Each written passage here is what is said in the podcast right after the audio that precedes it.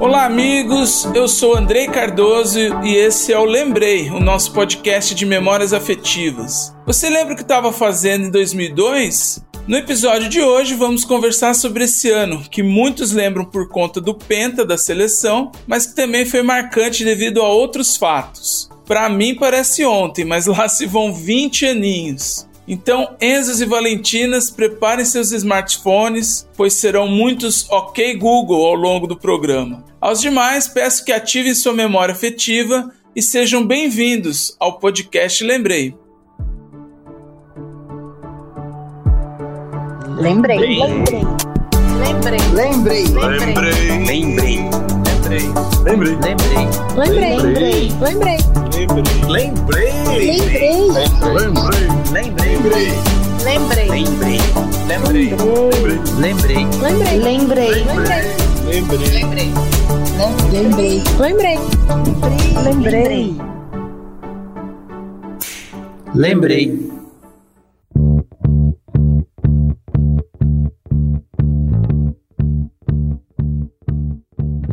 Salve, salve, queridos amigos que acompanham o podcast Lembrei, começando então esse episódio onde falaremos de memórias afetivas do ano de 2002. E para me ajudar nesse papo, hoje eu conto com a ajuda e participação especial de um professor e podcaster, mas acima de tudo, um nostálgico como esse que vos fala, professor Luciano Silva. Que prazer! Como é que você tá, Luciano? Olá, Andrei. Olá, ouvintes do podcast Lembrei. Tô bem, tô bem. Tô mais feliz agora que tô falando com vocês e falando de nostalgia. Caramba, 20 anos. Parece que foi semana passada, quarta-feira agora, 2002, não foi? É, a minha sensação também é essa. Não sei se é bom ou se é ruim, mas, né? eu me lembro quando eu era menino que eu vi os mais velhos dizendo: Não, isso daí foi há 20 anos atrás. Aí eu dizia: Caramba, que coisa de velho, né? Foi há 20 anos. Pois é, a gente tem lembranças de 20, de 30 e se puxar, tem lembrança de muito mais. Vambora, vambora, que eu tenho certeza que vai render muito, muita coisa interessante nesse episódio. Pois é. Bom, pra gente começar, hoje eu vou fazer de uma forma diferente. Ao invés de pedir uma sensação, uma imagem, eu vou falar pra gente lembrar. Assim, antes da gente falar de uma lembrança em si, uma coisa inusitada que eu pesquisei aqui, confesso. 2002 foi o ano internacional das montanhas e também o ano internacional do patrimônio cultural. Eu não sei o que significa o ano das montanhas, né? Mas acho que o ano do patrimônio cultural é bem interessante.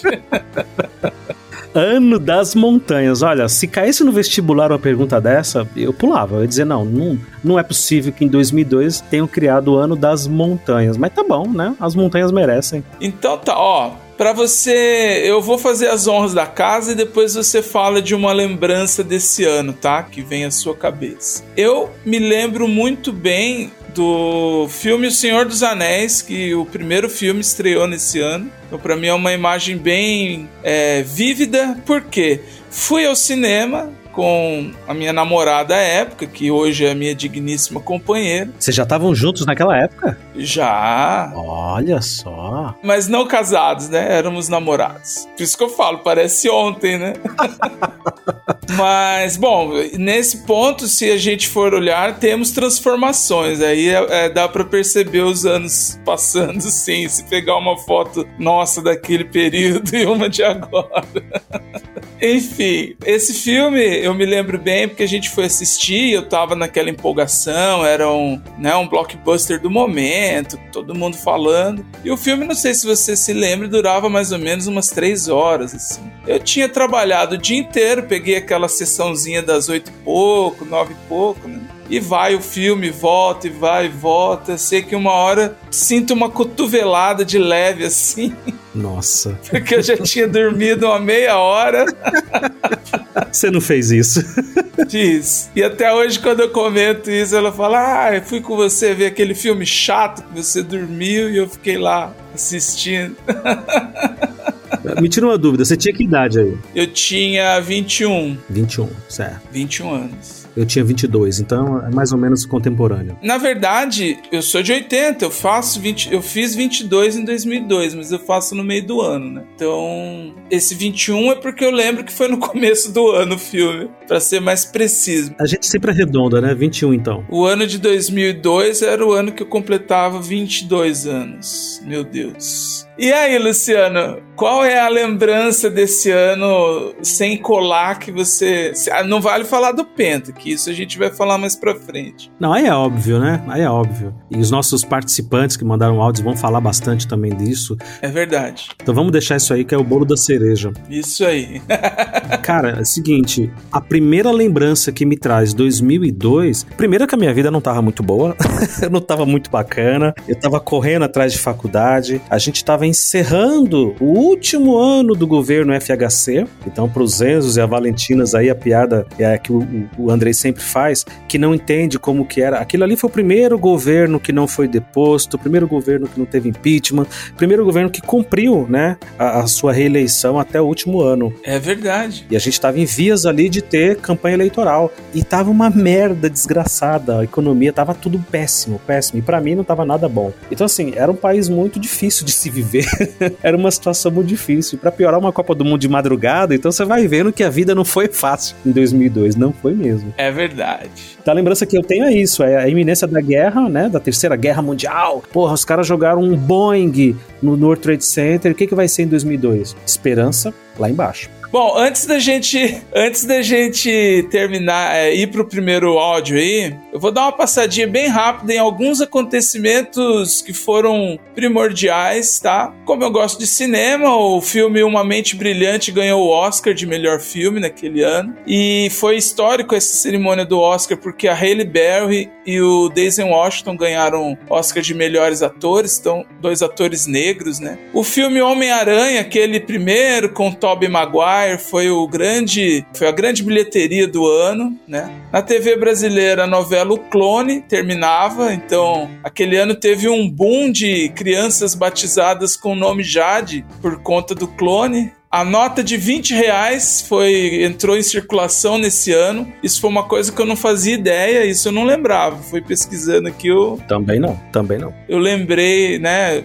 Não, não fazia ideia que era em 2002. Morreu o médio Chico Xavier no, no, em 2002. Isso eu me lembro. Fazendo um parênteses aqui, tem uma piadinha interna que ele fazia, né? Que ele ia morrer finalmente no dia que o Brasil tivesse muito, muito feliz. E de fato foi isso que aconteceu, né? ele morreu no, no dia da, da final, né? Verdade. No dia da final, exatamente. Tanto que passou batido. Outra morte que ocorreu nesse ano foi a do Claudinho, da dupla com, com o Bochecha, né? Do Claudinho Bochecha. Isso eu não lembrava, acredita? Eu me lembro porque eu tava num casamento de um amigo. Eu achava que tinha sido muito, muito depois. E foi num sábado, né? Então eu lembro que eu fui no casamento. E isso foi o assunto, né? E no domingo foi o assunto, eu associei aí. Aquele programa Popstar revelou o grupo feminino Ruge nesse ano. Também vamos é, lembrar aí da, do grande sucesso. A Sererê. é, a seleção masculina de vôlei é, foi campeã do mundo pela primeira vez, ganhou da Rússia na final e o, campeonato foi na Argentina. É, as eleições que a gente acabou falando aí já né, foram decididas e o Luiz Inácio Lula da Silva foi eleito presidente nas eleições que foram em outubro. Ainda em outubro, um dos crimes mais conhecidos do país é, aconteceu, né? O assassinato do Manfred e da Marisa von Richthofen, que só de falar o sobrenome a gente já sabe aí. Faça, ah, posso fazer um parênteses faça. nessa história? O, o, eu não fazia ideia de que eram essas pessoas, e o Brasil também, imagino, e o ouvinte que está nos acompanhando. O meu irmão, ele é três anos mais novo que eu, então eu tinha 22, o meu irmão tinha 19. E ele trabalhava com contabilidade e ele conhecia o Manfred, von Richthofen, pessoalmente. Ele ia na casa, nessa casa que teve esse crime, ele ia várias vezes para tratar de coisas de contabilidade das empresas, dos negócios que o Manfred tinha, né? Parece que ele era psicanalista, alguma coisa também do ramo aí, e ele tinha que fazer declarações, enfim, nota fiscal, essas coisas todas. E tá, a gente tá lá tomando café da manhã, um telejornal, a família Suzane, a filha, lá, até, até então a gente não sabia, né, que ela tinha participado do crime e que tinha matado o Manfred, tinha sofrido um atentado, ele tinha sido morto, deitado na própria cama. E meu irmão falou: caramba, o Manfred, eu conheço ele. E aquilo para mim foi tão estranho, sabe aquela história de 5, 6 graus de separação? Que poucas pessoas te separam de qualquer pessoa no planeta, e no caso ali era só um grau, né? Eu, eu conheci alguém que conhecia o Manfred diretamente, pessoalmente. E eu nunca mais esqueci disso. Saiu recentemente a série, né, no, no, no Prime Video, da Suzanne von Richthofen. É, um filme, né? O filme, né, verdade, o filme duplo, né, com duas versões. E eu assisti aquilo pensando, caramba, meu irmão conhecia o cara que morreu na mão da própria filha. Enfim, é, é, incrível, incrível. Triste, né, pela história que foi, mas incrível porque eu tava ali, muito próximo, né? A gente daqui da capital de São Paulo, então, tava relativamente próximo. Nossa, mas é, que história, hein? É, é simplesmente saber quem é a pessoa mais falada do momento, né? E tinha uma tragédia também. Bom, só pra gente fechar os fatos aqui, né? Algumas das músicas que foram mais executadas aqui na, nesse ano de 2002 Clocks do Coldplay, Já Sei Namorar dos Tribalistas, Epitáfio dos Titãs, Que Nem Maré do Jorge Versilo, a Thousand Miles da Vanessa Carlton, é, Complicated da Avril Lavigne, Carla do LS Jack, Festa da Ivete Sangalo, que marcou aí o pentacampeonato, entre outras. Quem quiser, eu já vou antecipar aqui, mas a nossa playlist desse episódio estará disponível lá no Spotify com simplesmente a lista das mais tocadas do ano, estarão todas lá. Então depois de conferir aqui esse episódio, você confere também lá a nossa playlist. E para encerrar aqui os fatos, 2002 foi o ano que explodiu os piercings no umbigo. Então foi quando virou moda isso. Bom, Luciano, bora pro primeiro áudio então, vamos ouvir?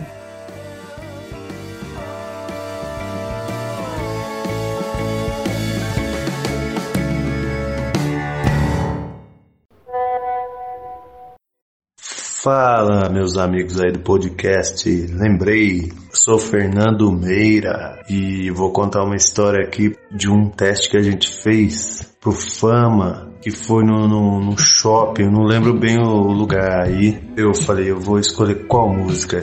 Tal, eu escolhi Claudio Zoli, né, que tava na moda. Tentei ser confiante e tal. Aí o baterista me conhecia, eu falei, oh, que beleza, né? Aí cantei lá tal, só que na época não tinha muita maturidade, né, na, na voz, não sabia fazer nenhum melisma, né? Então cantei muito muito retinho, não deu certo, mas a experiência ficou, foi bacana. Foi um dia bacana, foi animado. Ah, agora eu tenho uma história quente aqui, hein? Ixi, aconteceu em 2002. Eu namorava uma moça e o pai dela era separado da mãe dela, né?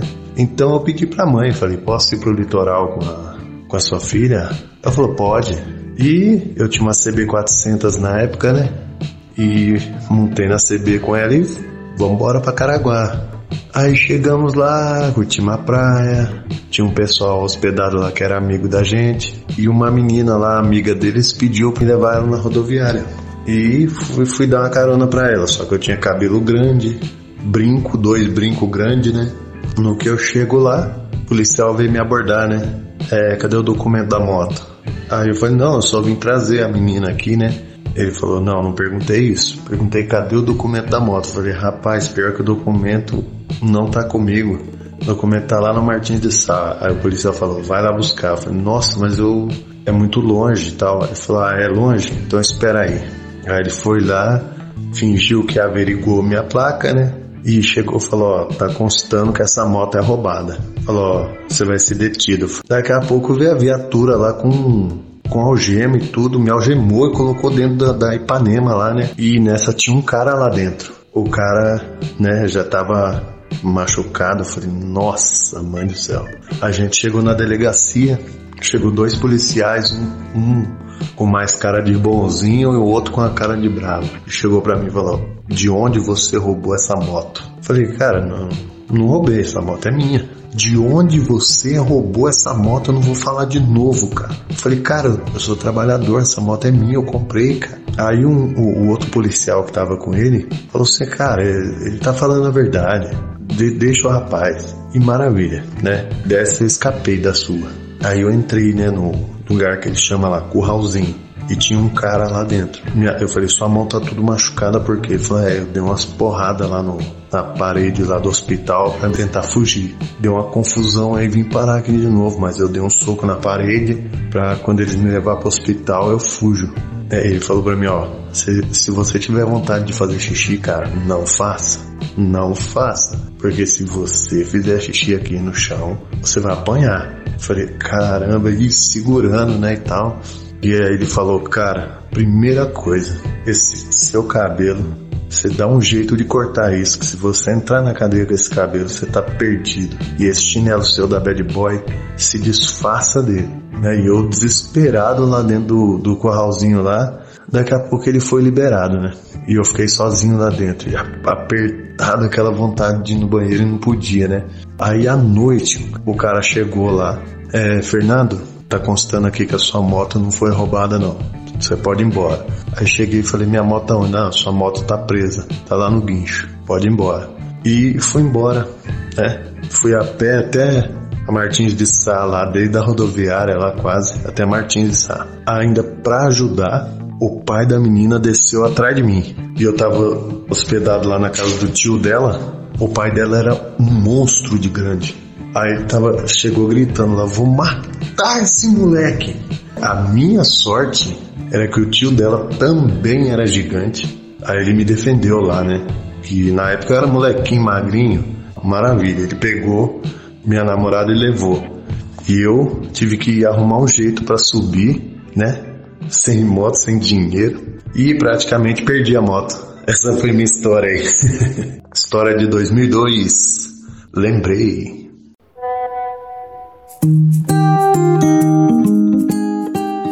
É isso aí, Luciano. Esse é meu amigo Fernando Meira, um amigo de infância. Ele já esteve aqui no podcast Lembrei no episódio de música, porque ele é um músico muito talentoso desde sempre. Ele eu contei lá que desde pequeno ele já era bom, então depois de adulto só aprimorou. E é um cara que já se meteu em algumas enrascadas aí, né?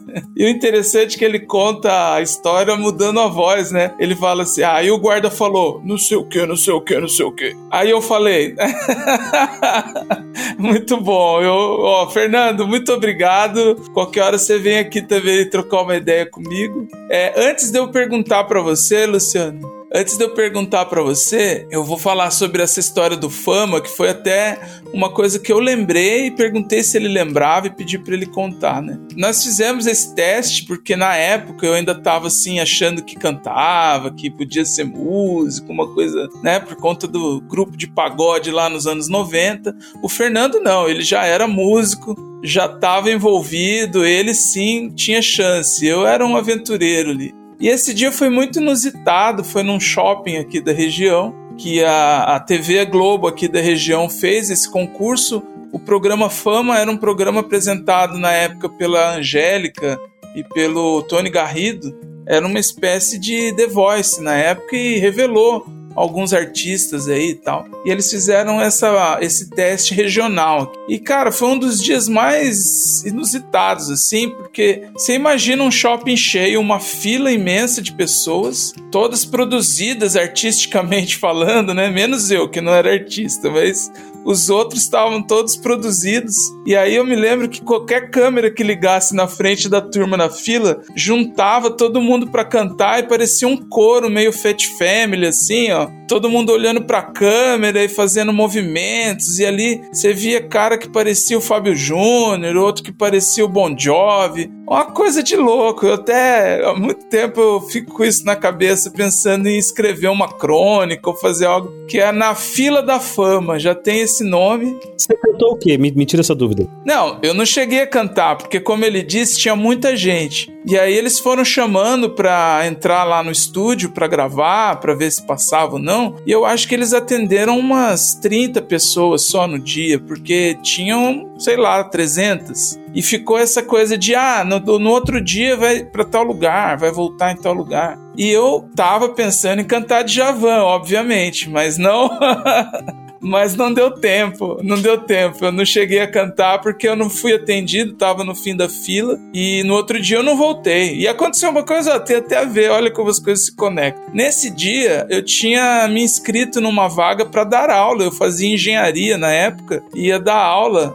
e queria dar aula, né? Até fiz lá o teste no mesmo dia. Eu saí da fila, pedi para alguém guardar meu lugar, fui fazer o teste na escola lá para ensinar alguma coisa de matemática, né? E voltei e não passei nenhum dos dois, nenhum dos dois testes. Olha só. Bom, Pra gente começar aqui, como eu faço com todos os episódios, qual que é a primeira lembrança que você tem da vida, professor Luciano? Bom, depois dessa história É, alucinante, né? Que você passa pelo fama, aí namora uma moça, e depois tem polícia, tem hospital, cadeia, perde moto, quase toma porrada do pai da menina. Quando ele começou falando que ele levou a menina pra praia e pediu autorização, eu falei, "Ih, isso daí vai dar coisa. Vai dar coisa, e realmente deu, né?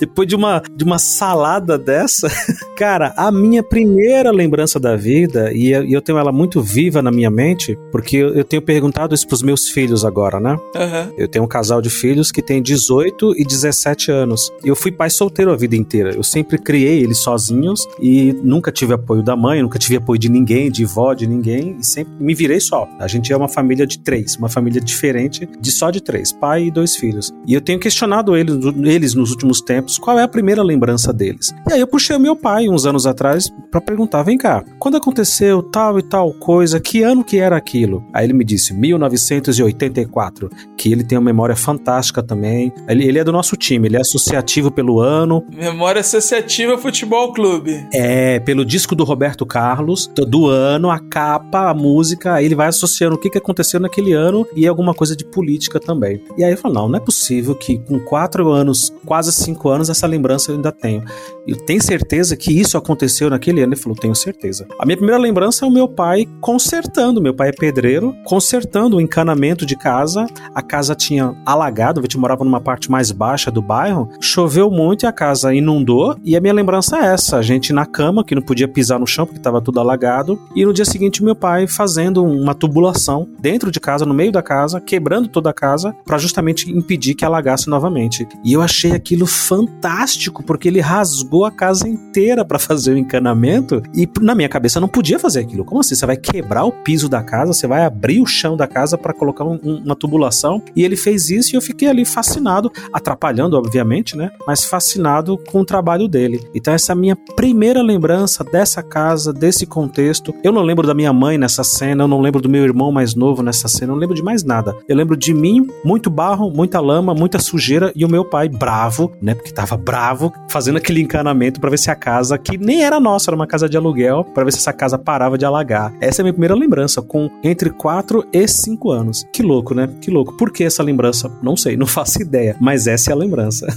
É, mas é isso aí. Quem tá acompanhando os episódios vai perceber também a aleatoriedade das primeiras lembranças. A gente vai colecionando aqui as primeiras lembranças dos convidados. Bom, você comentou sobre uma essa coisa inusitada da, da lembrança do Fernando aí. Você se lembra de algo estranho que tenha acontecido com você? Não nesse nível, né? Não sei, se de repente você foi preso, a gente não sabe, mas é algo estranho que tenha acontecido contigo em 2002. Abre aí pra gente.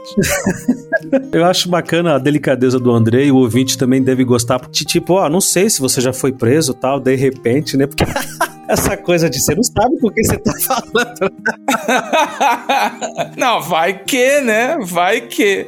Então, o que aconteceu comigo em 2002 foi emprego. Procurar muito, muito, muito trabalho. E eu fui trabalhar numa gráfica. Imagina, nunca imaginei na minha vida que fosse trabalhar numa gráfica. Eu já queria ser professor. Aos 22 anos eu ainda não era professor, ainda não estava na faculdade, infelizmente. Mas eu fui trabalhar numa gráfica. E lá na gráfica a gente fa- fabricava carimbos também. E você não faz ideia, Andrei, do submundo que existe por debaixo dessa questão dos carimbos. Os carimbos são moedas de troca valiosíssimas. Ah, é? Carimbo de cartório, carimbo de médico, carimbo de Receita Federal, carimbo de tudo quanto é coisa que as pessoas tentavam subornar os funcionários da gráfica para que eles fizessem isso, né? Para que eles fabricassem esses carimbos. Porque é uma, é uma porcariazinha de borracha que você faz com gel ali, super simples, leva poucos segundos, é extremamente extremamente barato, 15, 20, 30 centavos aquela borrachinha, mas que no mercado negro aquilo vale uma grana imensa, porque imagina, você tem lá o CRM do médico tal e você vai carimbar quantas receitas, né, com aquilo ali, ou de um cartório de notas, né, um escriturário. E, e era um mundo que eu não fazia ideia que existia. E eu fui trabalhar nisso daí e passei bons anos aí até conseguir terminar a faculdade. Então 2002 foi o ano em que eu comecei nesse emprego. No dia 1 de abril, 1 de abril de 2002, eu recebia 250 reais na carteira. Eu lembro que o primeiro pagamento. Uma data simbólica, hein? É,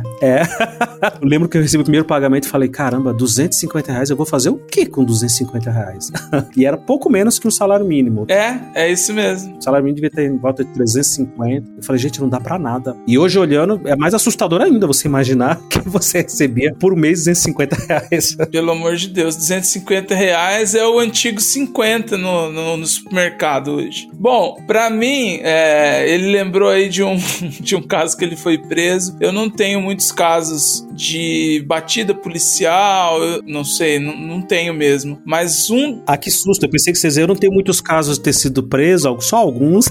não, é porque é comum, principalmente, né? Você sabe, e isso eu falo até um pouco envergonhado de um lugar meio privilegiado, porque você sabe que na periferia, né, as, uh, os adolescentes, os jovens, eles convivem com essa questão o tempo inteiro. Do enquadro, né? E eu não, não convivi com isso. Mas em 2002, por coincidência, que tem a ver com a história que ele contou aí, meu pai tinha um, um trabalho que ele dava manutenção em agências da Caixa Econômica Federal. Ele sempre trabalhou com parte civil, com obras, né? E eu tava num carro com duas pessoas que ele que eu ia levar para trabalhar lá, e ele tava num outro carro que ia chegar depois.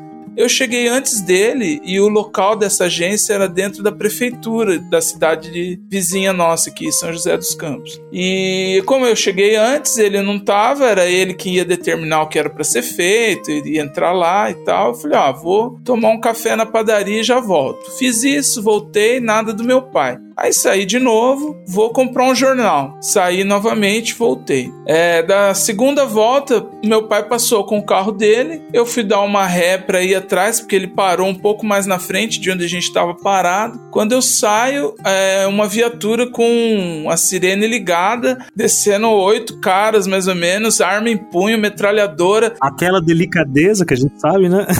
é, desce do carro, desce do carro. E eu falei, gente, o que, que tá acontecendo? E eu, você vê, tão desacostumado a esse tipo de abordagem que eu não desci do carro imediatamente. Eu encostei o carro de novo, calmamente. Falei, não, vai, o cara vai ver que foi mal entendido, não é possível. Nossa, que risco, que risco. Pois é. Só que os dois caras que estavam comigo é, eram negros, né? Eram pessoas negras e, uhum. e o cara que me, que, que, me abordou, o policial, também era negro, mas ele tava com a arma em punho mesmo. E falando, eu falei para descer, aquela delicadeza. E aí meu pai veio correndo e nisso o prédio ficava mais no alto, assim, tinha uma rampa. Você imagina uma rampa lotada de pessoas assistindo, assim, era cidade alerta ao vivo ali, né? E, e aí meu pai falou: não, eles estão comigo, a gente vai trabalhar na caixa, não sei o quê, e até é, confirmar tal, tal, tal. Lógico que os, os dois rapazes que iam trabalhar lá estavam deitados no chão, com a cara, sei lá, com o joelho dos caras em cima das costas. Comigo ele não pegou tão pesado assim, mas eu fui explicando, ele pediu o documento do carro e tal, tal, tal. Nossa. Eu sei que 10 minutos depois estava desfeito o, o mal entendido e a gente entrou lá na, na agência e aí veio uma mulher que era uma funcionária de um outro banco, que era como se fosse um. Não era uma agência, era um ponto ali que tinha dentro da prefeitura. Aí ela falou: Olha aí os caras que deram um susto na gente. Aí eu falei: Mas o que, que aconteceu? Aí foi explicado pro meu pai, pra gente ali. A mulher tava com um malote de dinheiro e todas as vezes que ela ia descer para levar esse malote para algum lugar, a gente tava passando de carro. Que foi na hora que eu fui na padaria, depois foi na hora que eu fui pro. E ela chamou a polícia. Na terceira vez, ela tinha certeza que eu tava esperando ela sair para dar uma emboscada nela. E eu não fazia ideia. Mas o, o risco que eu corri. Nossa. Foi de achar que tava tudo certo, que alguém ia esclarecer. e o cara podendo atirar na gente. É falta de enquadro mesmo. Era uma realidade que eu não vivia e achava que não, não vai acontecer nada. É só eu falar que foi um mal entendido. Eu podia não estar aqui nesse momento. Nossa, caramba, isso só, isso só piora a história, porque não foi aleatório, eles foram chamados e você não parou, você não ergueu as mãos, não mostrou as mãos no lugar seguro. Não, você foi estacionar, manobrar, não, tá de boa. Fui estacionar, manobrar, descer, exatamente. Exatamente. Privilégio branco, né, seu Andrei? Privilégio branco. O policial só foi paciente com você por causa disso. E olha que eu não sou tão branco assim, hein? Eu sou pardinho. Pardinho. Não é o Tião, mas é o Pardinho. É, mas a minha postura era de um, de um menino branco na época, porque eu não tinha mesmo essa realidade, né? Falo com clareza, assim, do, do lugar privilegiado. Bom, vamos pro segundo áudio então, Luciano, pra gente continuar o papo aqui? Vamos lá.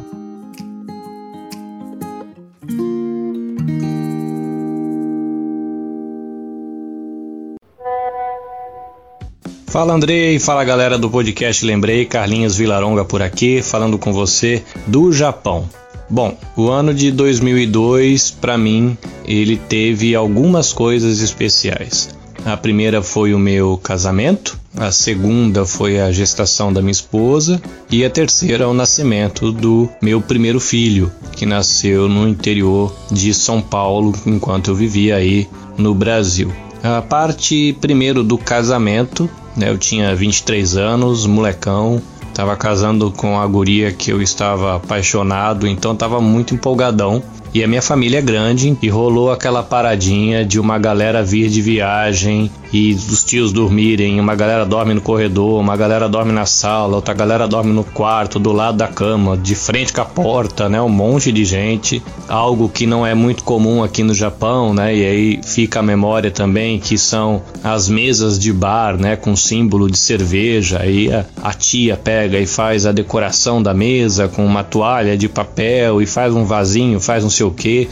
A casa da minha mãe tem um quintal bem grande, então junta aquela galera, aquela muvuca de tio, né? Um monte de primo, um monte de criançada correndo, foi um tempo bem legal. Depois teve o tempo da gestação. Eu era garotão, mas eu sempre tive o sonho de casar cedo, de ser pai. Então, eu curti a gestação, tava morrendo de medo, preocupado, né? Ainda mais que seria possivelmente parto cesárea, então fiquei bastante preocupado, mas foi bem legal. E o nascimento do meu filho, graças a Deus, foi tranquilão, né? Foi um nascimento é, sem muitas complicações, realmente a cesárea aconteceu. Quem já teve a experiência de acompanhar uma gestante que teve o bebê em parto de cesárea sabe que é algo mais delicado e deixa você um pouco preocupado, mas o bebê ficou bem, a minha esposa ficou bem depois. A cena que eu mais me lembro, assim, que é mais comédia, foi quando ele nasceu e a enfermeira me trouxe e eu meio que deu um, uma bugada olhando pro bebê e eu não consegui reagir, né? Foi uma coisa que me marcou bastante. Foi esse primeiro momento que eu não sabia se eu tinha que pegar o bebê, se eu devia falar alguma coisa, então eu buguei na frente da enfermeira quando ela trouxe o bebezinho logo depois do nascimento. É isso, espero que isso desperte algumas memórias aí de vocês. Abraço, até a próxima. É isso aí, ouvintes do podcast Lembrei, meu querido convidado aí, Luciano, professor Luciano. Este é o Carlinhos Vilaronga, um grande amigo da Podosfera, que já participou aqui do nosso primeiro episódio. Porém, essa nova participação foi necessária, porque ele casou, a esposa engravidou e o filho nasceu em 2002. Então não tinha como ele não participar desse episódio, contando novamente essa história. Não tinha como não lembrar. E lá no primeiro episódio ele falou um pouco sobre isso já, de, de dessa coisa meio sem graçona do filho, de não saber o que fazer. Então, Carlinhos, muito obrigado.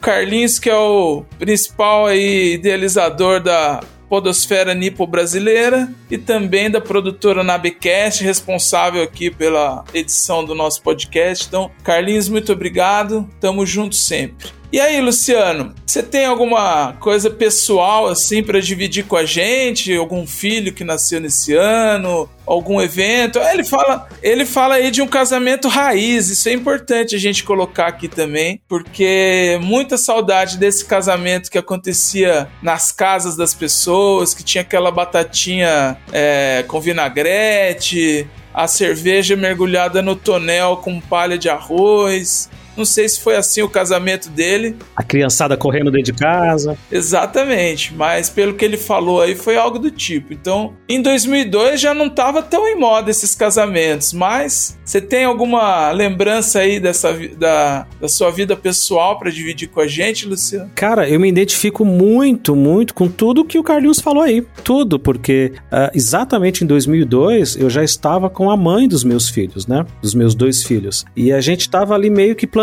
ter filhos e tal, e eu pensando, e eu dizia para ela: "Não, mas eu tenho 23 anos, 22 anos, vou ter, vou ter vou ser pai agora, imagina". E com essa crise, guerra, terceira guerra, o Bush vai invadir o Iraque. Não, a gente nem sabe quem vai ser o próximo presidente. Poderia ter sido José Serra, né? Na época, a gente não, não fazia ideia ainda. O Lula só assumiu, ganhou e assumiu em 1 de janeiro de 2003. É verdade. Então, assim, cara, e, e meu filho nasceu no, no, ano seguinte, em 2003. Então ele começou a ser fabricado, gerado, barra, imaginado ali em 2002. E eu tive a mesma sensação que ele quando pegou a criança, porque eu não sabia o que dizer, tipo, opa, e aí, bem-vindo, ou, ou sei lá, desculpa, né?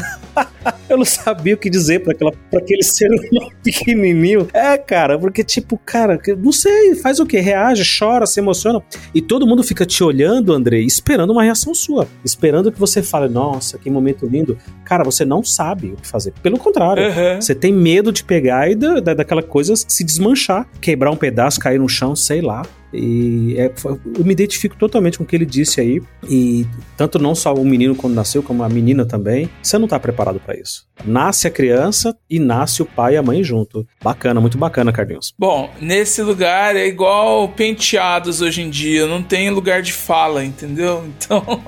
Mas eu entendo. No penteado nós estamos juntos. E o que mais? Você lembra o que você fazia na época? O que, que você frequentava? Tinha, tinha um lugar que você gostava mais de ir, é, sei lá, coisas que você. hobby que você tinha em 2002. Você se lembra de alguma coisa desse tipo? André, eu vou viajar no tempo agora, hein? Eu vou viajar no tempo, porque em 2002, ao contrário do que muita gente imagina, a internet já existia, mas ela não era tão veloz e tão potente como ela é hoje, ou como ela se tornou a partir de 2009 e 10 com os smartphones, né? Então, a gente não tinha telefonia celular tão acessível, Smartphone não existia, o Steve Jobs não tinha criado o primeiro iPhone. A gente ouvia falar de iPod e a questão do podcast que começou a surgir a partir dali, daquela época mesmo, mas ainda não era uma coisa acessível, popular, linha de telefone. Não, não, nada, nada disso, nada disso. Em 2002, eu ainda tinha muito orgulho do meu Sony quatro cabeças videocassete. então eu ia muito na locadora alugar filme, muito. Sabadão, na sexta-feira já. O meu sextor com essa minha primeira mulher, que veio a ser a mãe dos meus filhos, o meu sextor ali era passar na locadora, alugar aquela tonelada de fitas. Eu lembro que eu assisti em 2002 um filme chamado Stalingrado, foi, um, foi alguma coisa assim. E aí a moça falou: Você tem certeza que você quer levar? Eu falei: Não, lógico que eu quero levar. Imagina, tô pagando. Tava fora de catálogo? Ouvintes, o filme que tava fora de catálogo era mais barato, era 1,50. O, o, lançamento não. O lançamento você nem achava. Você tinha que reservar antes, você não conseguia alugar. Esse filme tava. Falei, vou levar um filmaço aqui de, de Segunda Guerra, de sei lá o quê. Andrei, eram seis horas de filmes. A moça me deu quatro fitas para assistir. Por isso que ela tava perguntando: tem certeza? Agora eu entendi a pergunta dela.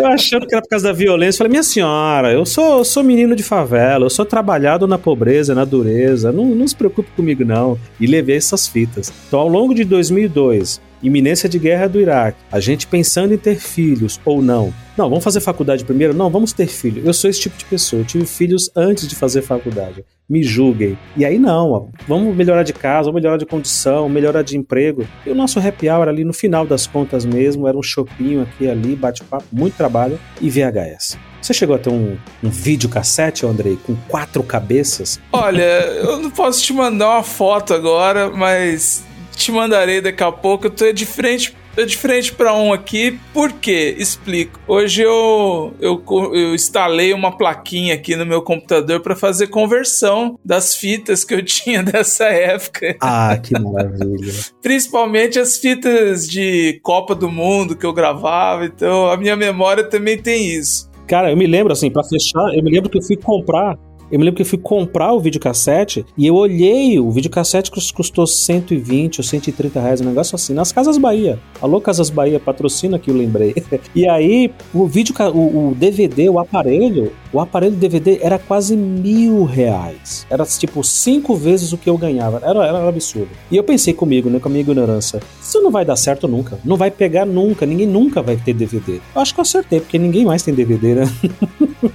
Mas naquela época, era isso que eu ia comentar. Eu tava um passinho à frente. Realmente, o VHS ainda era muito forte. Eu me lembro porque o, o Senhor dos Anéis, que eu comentei agora, como eu dormi no, no cinema, eu tive que alugar depois, né? Pra assistir a parte que eu perdi no cinema. E eu me lembro da prateleira cheia quando lançou, no ano de 2002, que era bem isso, né? O lançamento, você às vezes tinha que ficar lá, acordar cedo pra ir na locadora pegar, ou pedir para alguém pegar para você. E eu aluguei ele em VHS, também era uma fita dupla. Mas eu já tinha um aparelho de DVD. Como nessa época eu namorava, então quando eu ia na casa da minha namorada, eu assistia em VHS. Em casa eu via o DVD, mas eu comprei o DVD como um luxo, ainda acho que em 2001. Não paguei esses mil reais aí, mas devo ter pago uns 600 reais aí a suaves prestações, porque a promessa era de que tinha um áudio e uma imagem muito melhor. E a gente nem tinha tanta. O aparelho de TV não, não tinha capacidade de um aparelho que nem o de hoje, né? Com de HD etc. Né? Mas eu tive, fiz essa loucura. Eu comprei o, o DVD antes, antes de todo mundo. Uhum, e olha que engraçado. Essa semana a gente fez uma exposição na escola. Os meus alunos, eles são da antiga quinta série, que agora é sexto ano. Eles têm entre 10 e 11 anos, né? A gente fez uma exposição de peças do passado. E tinha lá o LP, tinha fita cassete, tinha a fita de vídeo cassete, a de áudio, a de, de filme. E, e para explicar para o aluno o que era uma locadora, que você ia lá pegar o filme, levar para casa, assistir, tinha que devolver. Andrei e ouvintes, a cara deles de espanto de que você tinha que sair da sua casa para ir numa loja, escolher um filme e ter que ler o release do filme, tinha que olhar a capa. Não tinha o filme que você queria, porque os lançamentos eram alugados muito rápidos. Aí você alugava o que tinha, levava para casa, assistia, aí tinha que rebobinar, senão pagava uma multa, e depois no dia seguinte devolver esse filme na loja. Eles acharam aquilo tão estúpido. Exato. Eles acharam aquilo tão idiota, você ter que sair de casa. Ele falou: não, professor, se fosse eu nem ia, porque trabalho danado pra assistir um filme. Eu falei, meu querido, pois é, a gente não tinha outra opção. Ou era isso, ou era assistir na Bandeirantes, na Manchete, na Record, na, na Globo, o filme que eles quisessem passar. Então, essas coisas fazem a gente pensar de como de fato o mundo melhorou, né? Melhorou muito nesse sentido. É, tá tudo mais confortável, mas eu confesso que saudade que eu tenho de ir na locadora, meu Deus do céu. Andrei, você tem um podcast chamado Lembrei. Lógico que você é saudosista, é lógico. Pois é. Mesmo que você quisesse dizer que não, não sou, você é. Ai, como é que eu vou explicar pros Enzos e pras Valentinas, meu Deus?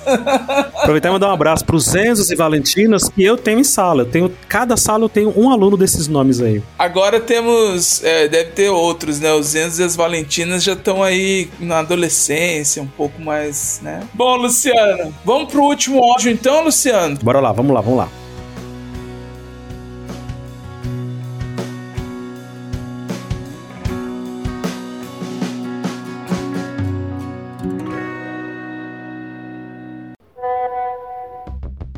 Fala pessoal do podcast Lembrei, aqui quem fala é a Tayane e hoje eu vou contar uma lembrança muito especial do ano de 2002, o ano em que meu esposo e eu começamos a namorar. Tudo começou durante a Copa. A gente já se conhecia, mas foi exatamente no jogo da final que a gente se aproximou pela primeira vez. Eu me lembro de estar tá assistindo o primeiro tempo numa cidade vizinha. De repente, resolvi voltar para a cidade na qual eu morava e fui para casa de alguns amigos. Tava tudo muito animado, já num climão de título ganho praticamente. E quando de repente, acredito até que foi uma cena de cupido, me deparo com ele, Eduardo, imitando a tartaruguinha da Copa. Pensei, mano, esse cara é muito legal. Olha como ele imita perfeitamente. Quando finalmente o Penta chegou, a gente foi pra praça comemorar e a gente já tava bebendo desde a madrugada nada,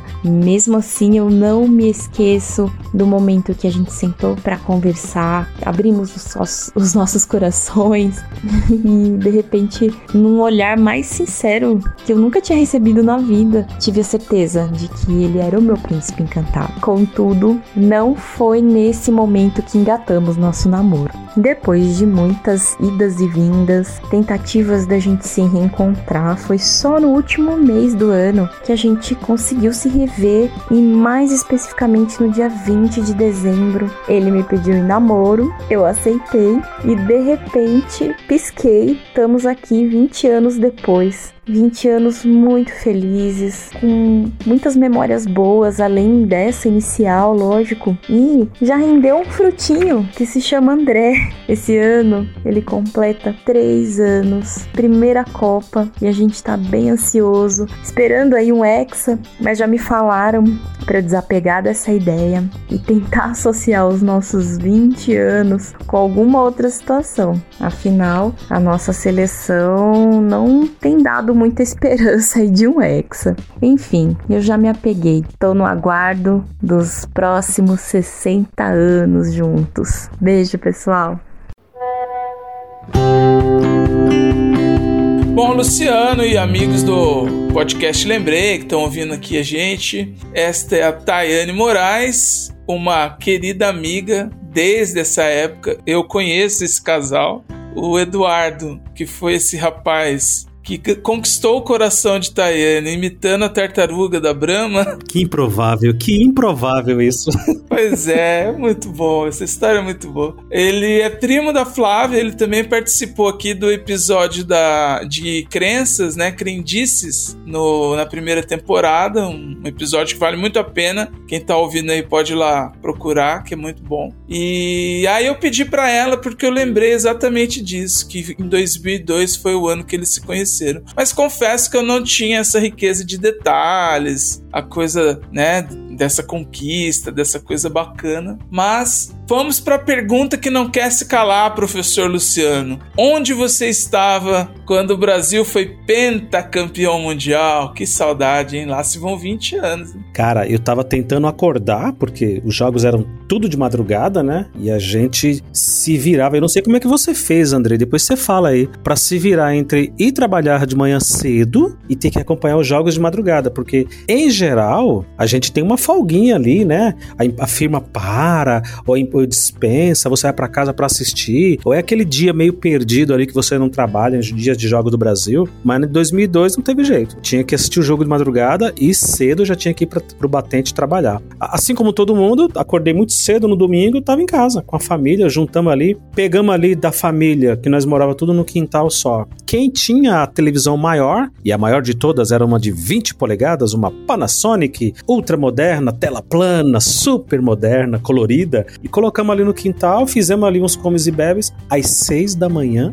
para assistir, curtir e comemorar. Vejam só. É, você falou do trabalho. Nessa época eu estava trabalhando numa empresa, é, numa fábrica mesmo, e fazia aquele horário 6 por 2 acho que é assim que chama. Então, trabalhava seis dias e folgava dois. E isso tanto faz, tanto fazia, né, o dia da semana. Então, eu nunca fiz as contas, mas dava lá um fim de semana no mês que você estaria de folga no sábado e no domingo. E na época da Copa teve isso. Eles permitiram que a gente entrasse mais tarde em um dia, em outros é, eu estava de folga, coincidiu. Em outros eles ofereciam um espaço dentro da empresa para assistir, né? Então tinha até um depósito grande lá que eles chamavam de Maracanã, porque era, era grande. Teve jogos que foram lá, transmitidos lá. Por sorte, eu me lembro de ter pego uns dois jogos que eu tava de folga. E acho que o Brasil jogou um jogo só, dois jogos, aliás é, que foram às três da manhã, porque tinham esses horários, né? O primeiro horário era às três da manhã, um segundo às cinco, às seis, e um terceiro horário às oito e meia, às nove, sei lá. E esses jogos das três da manhã eu mais dormi que assisti, isso pra mim é bem claro. E nesse jogo da final eu ia trabalhar, eu não tava de folga. A gente já tava combinando que cada um levava o quê, porque a gente ia parar a produção lá enquanto tava passando o jogo. Mas aí a empresa teve a sensibilidade final de Copa do Mundo, ela dispensou a gente, deixou a gente assistir o jogo em, em casa e foi isso. Mas eu me lembro muito de pessoas indo pra balada para assistir jogos, os motéis fazendo promoções, os casais irem assistir jogo da Copa no motel. Foi bem interessante, foi inusitada essa Copa, né? É o Brasil, o Brasil é um país fascinante, né? Os caras alugando suíte no motel para assistir jogo do Brasil. O Brasil realmente, olha, eu vou te dizer, viu? É, as meninas que me desculpem, mas para mim não daria, porque eu de fato gosto de assistir o jogo, fico ali interessado. Então, a minha parceira ia ficar bem, bem brava comigo se a gente fosse assistir. Você sabe o que eu pensei? Eu já pensei na qualidade da televisão. Motel, para quem já teve oportunidade de, de frequentar, aquelas televisõezinhas sem vergonhas de tubo, que ainda tem muita. Não, meu amigo, você acha que eu vou abrir mão da minha 4K em casa, Full HD? Não. Vai me desculpar, querida, vem aqui e vamos assistir junto na nossa casa. é, então, tá vendo? Bom, e, e afinal, né, na, na final também tem uma relação com essa história dela dela, que a, a cidade que eles moravam é uma cidade vizinha onde os familiares da minha digníssima companheira namorada na época moravam. Então acabou o jogo em torno de 9 horas, né? Que eu acho que o jogo, não lembro se o jogo foi às 6 ou às 8, eu acho que foi às 6, né? Então acabou ali 8 horas o jogo. Eu lembro de ter colocado uma bandeira ou alguma coisa no carro e fomos em direção à cidade. E quando nós chegamos lá, nessa praça que ela falou, que era uma cidade pequena, imagina essas cidades, tipo cidades de Minas, que tem uma praça com um coreto uma igreja, é uma, essa cidade é assim. Então tava toda a cidade na praça comemorando, né? A música do momento era Deixa a Vida Me Levar, ou a festa da Ivete Sangalo, né? Eu encontrei o primo dela, mas não sabia que ali ele já tinha encontrado o amor da vida dele. A gente soube disso meses depois, né? Quando de fato eles começaram a namorar e eles são casal assim sensacional. No outro episódio eu falei que o Du é sempre uma referência de um cara legal. Quando eu penso em alguém que seja muito um cara bacana, assim, é o Eduardo que vem na minha cabeça. Quando eu penso num casal bacana, eu penso nos dois, Tayane e, e Eduardo. Pra você ter uma ideia, nunca vi eles brigando, nunca vi um exercitando aquela coisa de falar mal do outro, né? para outro casal. Nunca presenciei isso e agora eles têm o Andrezinho aí, que é o filhinho deles, que quem sabe 20 anos depois, assista o Brasil ganhar a Copa nesse ano. Você comemorou esse título onde? Eu comemorei em casa, junto com a família. E agora você veja, né? A Tayane tá aí falando que ela ficou apaixonada pela tartaruguinha. Olha, vou te falar, cara, quando tem que acontecer, não tem jeito. Você pode estar tá fazendo a coisa mais ridícula que pode ser possível e a, e a garota vai se apaixonar por você. Então, ouvintes, tenham fé. Tenham fé, porque não importa. Você pode estar tá dançando um funk, um chiclete com banana, não, não importa. Se a garota tiver afim de você, ela vai ficar afim de você. E é o segundo casal aqui, né, que a gente vê mandando áudio, que está junto desde então, nesses últimos 20 anos. É verdade, verdade. E vou te contar que eu tenho uma, uma inveja, eu tenho uma inveja doce dessas pessoas, assim como o nosso querido Andrei, que tem relacionamentos longos, casamentos longos, porque eu não, eu não fui essa pessoa. Eu não consegui ser essa pessoa que consegui esticar e, e viver bem, em paz. Os meus relacionamentos duraram bem menos, bem bem menos. Agora, começar no final de Copa do Mundo, dançando tartaruguinha, que história. Ó, oh, mas eu digo pra você que é uma questão de característica, viu? É como a música do Caetano, sabe? O relacionamento longo também pode servir para essa frase, né? Cada um sabe a dor e a delícia de ter um relacionamento longo. Não é bem assim a letra do Caetano, eu tô dando uma adaptada aqui, tá? O ouvinte sentiu, como eu também senti, uma leve tensão nas palavras, no cuidado. Mais uma vez, o André cheio de dedos. Que o relacionamento longo e não sei o que, tá, André? A gente entendeu. Tem prós e contras, a gente entendeu.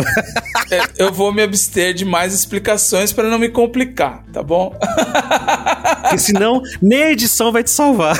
Exatamente, exatamente. Bom, pra gente caminhar pro fim aqui, né, Luciano? Senão a gente ficaria aqui falando desse ano por muitas horas ainda. Você se lembra de mais coisas que marcaram a sua vida? Eu vou fazer novamente aqui a, as honras, né? Vou puxar aqui um pouco. Em 2002, é, além de tudo isso que a gente citou, para mim é muito marcante também o filme Cidade de Deus. Eu me lembro da impressão que eu tive ao sair do cinema e é um filme que até hoje eu assisto quando passar ou é, esporadicamente, assim, porque é um filme muito bom. Eu não, não enjoo. É aquele filme que você. É, é o meu filme da Disney que as crianças gostam de assistir direto. o meu é o Cidade de Deus. E foi nesse ano que, que eu fui no cinema ver. Também me lembro que nesse ano foi um ano, eu sou corintiano, tá? Então foi um ano muito bom pro Corinthians. Aí ele ganhou dois títulos no primeiro semestre, uma Copa do Brasil e um Rio São Paulo, que era o regional da época e foi vice-campeão no fim do ano lá, aquele fatídico jogo das pedaladas do Robin. Mas foi um ano muito bom e eu me lembro que foi um ano que eu fui assistir no estádio jogos desse time. Eu fui no Morumbi, fui no Canindé e também tenho essa memória de 2002. Que mais? Você tem algumas últimas lembranças aí para citar pra gente? Tenho sim. O ouvinte pode não saber, e eu digo agora, eu sou um cara que sou muito, muito fã do Roberto Carlos, e justamente em 2002 ele estava ensaiando uma volta pela primeira vez na carreira, essa longa carreira dele de 60 anos praticamente. Ele nunca ficou sem um ano sem gravar um disco, nunca. Então era um disco anual, tradicional, de Natal, junto com o especial da Globo no final de ano. E naquele ano 2002, 2001, 2000, 99, ele não tinha gravado nada. Ele simplesmente tinha desaparecido em consequência da, do falecimento da esposa dele, ali no finalzinho de 98. O grande amor da vida dele, quem é fã sabe dessa história completamente. E ele finalmente voltaria a lançar um disco de inéditas em 2003. E ao longo de 2002 inteiro tava esse boato. A MTV, que era muito forte na, na época, a MTV tinha acabado de lançar um, um acústico do Roberto Carlos, que só passou para quem tinha grana para comprar o VHS ou DVD, porque a Globo não liberou a imagem. O, o, programa foi gravado, o acústico foi gravado, saiu o CD, eu comprei o CD na, na, hora que saiu, mas o disco de inéditas mesmo, que era o que a gente, o fã esperava, só foi no ano seguinte. Gente passou esse ano 2002 ainda é, nessa expectativa. E claro, levando de novo para a tecnologia, eu me lembro muito, muito claramente do Nokia A55. O ouvinte pode colocar aí no Google Nokia A55. Não, vai estar tá lá no site. Pode deixar que a gente coloque ele lá no site, claro, claro. Vai estar tá lá? Ah, ótimo. Tijolão e o Sony Ericsson, que já era um celular que abria em duas partes. Cara, como eu babava para ter aquilo. Da Telesp celular, o Baby, né? Para quem tá ouvindo a gente aqui de fora do estado de São Paulo, Telesp, que telefônica, que depois virou outras operadoras, lançou ali esse, esse pacote de dados de internet. Não, não tinha internet, era só de voz mesmo. E era assim uma sensação, você ter um Nokia que tinha o jogo da cobrinha, que tinha os toques, cada pessoa tinha o seu toque personalizado personalizado nada, né? Era tudo ali no, no cache do, da memória do celular mesmo gravado, mas era uma obsessão você carregar um telefone. Você se lembra, Andrei, da sensação que era de você dizer, não, estou carregando comigo um telefone. Qualquer pessoa pode falar comigo em qualquer hora e me achar aonde eu estiver. Para alguns isso era uma praga pra, gente na época era uma, era uma grande, um grande evento, né? Carregar um celular, um telefone com você. Então 2002 foi dessas viradinhas tecnológicas de muitas coisas que foram acontecendo. Isso é, é, é muito claro na minha mente. É, então, nossa, que maravilha. A gente vai tendo esse contato e vai lembrando também. Eu não lembrava a história do Roberto Carlos. E essa coisa dos celulares, eu me lembro de ter visto nessa época, é, eu acho que foi nesse ano que a TIM veio pro Brasil, um ano depois, tá vendo? A gente tem, a gente tem uma fama aí da, da memória ser assertiva, né? Pontual, mas às vezes ela falha. E eu me lembro de um amigo comprar um modelo com uma luz azul, assim, ela não era uma luz branca quando acendia. Isso para mim na época era super moderno. Falei, nossa, que, que celular diferente, que celular maravilhoso, né? Enfim. É, a Motorola lançou o StarTAC uns dois anos antes, e o StarTAC você abria, né? Você dava assim com um polegar, você abria, era, era super chique. Mas era muito caro. A gente queria mesmo era o Nokia. O Nokia A55 clássico, que hoje em dia é vendido a preço de ouro, né? Para colecionador, imagina, quem quer. É, o, o, mercado da, da memorabilia aí, né? Mas o StarTAC era chique, hein? Esse era, vou dizer, viu? Então tá, Luciano. Então é, é nesse clima nostálgico, tecnológico, vamos relatando aqui nossas últimas memórias afetivas de 2002. É um ano redondo, né? Esse ano que faz 20 anos exatamente neste ano de 2022. Nós começamos o episódio falando sobre isso, de parecer ontem, né? Mas é muito definitivo, né? A gente estava numa outra fase da vida e tivemos mudanças que foram marcantes aí ao longo desse ano. Então, eu só tenho a agradecer aí a sua parceria, você brilhantou aqui a nossa conversa. É um, uma vontade antiga que eu já tinha, porque nós conversamos nos bastidores sobre essa coisa da memória afetiva, quando eu participei lá do Escola Pública. Então, muito obrigado por ter vindo. E conta aí pra gente como é que estão os seus projetos, se o escola pública tá aí num hiato, como é chique de dizer, né? Como que você pensa os novos projetos ou os novos passos aí do escola pública um podcast que vale muito a pena. Os nossos ouvintes que estão acompanhando aí, procurem lá nos é, agregadores de podcast, vale muito a pena. Então nos conte aí como é que estão os seus planos. Andrei, esse, esse ano 2002 foi fantástico. Eu, eu feliz de participar aqui contigo. É uma conversa antiga que a gente tem, né, de fazer essas participações. Foi muito bacana da vez que você participou lá com a gente no Escola Pública Podcast, falando de saúde mental, um tema tão importante, imagino em 2002 e mais ainda agora. Ah, e eu queria fechar dizendo que 2002 foi um ano especial, porque se 2001 teve toda essa questão de, da iminência de uma guerra com 11 de setembro, a partir de 2002 a gente não fazia ideia e hoje a gente pode olhar esse retrospecto. A gente não fazia ideia de como que aquela década ia terminar, que o país ia se desenvolver e crescer muito a partir dali, uh, politicamente, financeiramente, né, economicamente falando, as coisas iam deslanchar muito, muito, muito a partir dali. Eu terminei minha faculdade a partir dali, a minha outra filha nasceu três anos na, em sequência a partir dali, e a gente não consegue imaginar como que era um mundo sem fibra ótica, sem 4G, 5G, sem smartphone, smart TV, carros inteligentes, né? Uh, o homem voltando a planejar ir para Marte ou para a Lua voltar para a Lua, ir para Marte agora, uh, e eu acredito que muito se deu a partir dali. E eu estou dizendo isso pelo seguinte, porque eu tinha muito claro na minha mente esse, essa questão do começo de década. Porque se em 1992 Ayrton Senna já era tricampeão do mundo, a gente tinha aí um hiato de Copas do Mundo que o Brasil não ganhava, era um outro país. E quando terminou no ano 2000, terminou ali a década e o século e o milênio praticamente, a gente não fazia ideia como é que vai começar. E eu tinha muito isso. Poxa, eu tenho 20 e poucos anos. Como é que vai ser quando eu tiver 30, quando eu tiver 40? Quando essa década terminar em 2010 para 2011 e depois para 2019 20, 29 30, como será que vai estar o mundo? Como será que eu vou estar? E a gente não faz ideia, porque de fato foi tudo muito surpreendente tecnologia mudou muito, mas avançou assim incrivelmente. E o que me deixa essa reflexão de agora, de 2022 para 2032. O que será que vem pela frente, Andrei?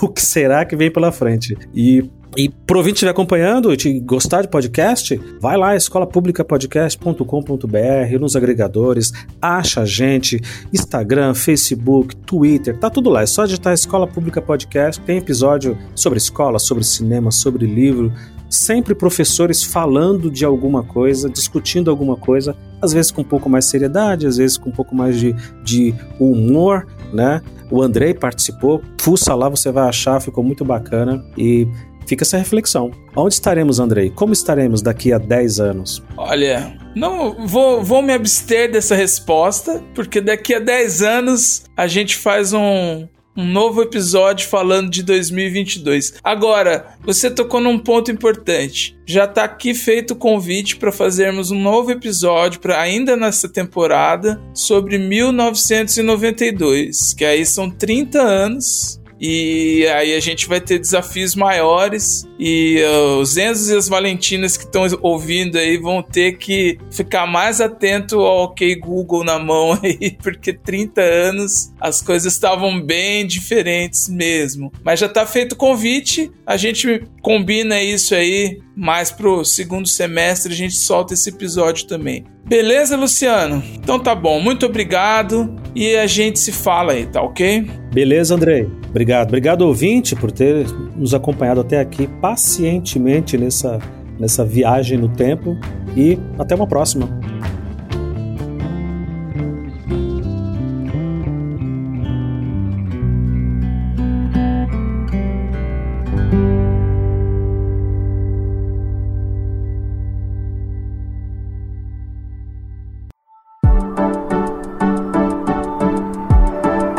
Isso aí, queridos amigos e ouvintes do podcast Lembrei. Muito obrigado por ouvirem até aqui o nosso episódio especialíssimo. Foi além das minhas expectativas aqui com meu querido amigo Luciano. E quero deixar aqui mais uma vez o recado. Se você gosta desse podcast, gostou desse episódio, somos um podcast pequeno, então indique para os amigos, indique o nosso perfil no Instagram, o nosso site que é www www.podcastlembrei.com.br. Lá você vai encontrar a foto dos convidados, a foto do, do Luciano, que é o participante, né, o nosso convidado especial, as referências que a gente colocou, também as nossas redes sociais. Então vale a pena visitar o site como um complemento desse episódio. E a novidade desse, dessa temporada, nossa playlist lá no Spotify, que neste caso estará recheada de grandes hits do ano de 2002 então, para quem quer matar a saudade dessa época, basta seguir lá a nossa playlist no Spotify, ok?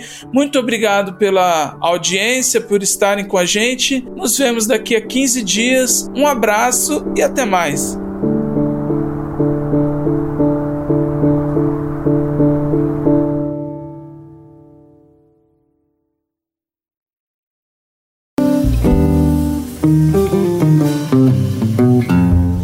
Podcast Lembrei é uma produção independente e tem direção de André Cardoso. Apoio GL Áudios. Identidade visual Imagine Produções Digitais. Foi bom ter você com a gente. Esperamos você no próximo episódio. Lembrei, o seu inesquecível podcast de memórias afetivas.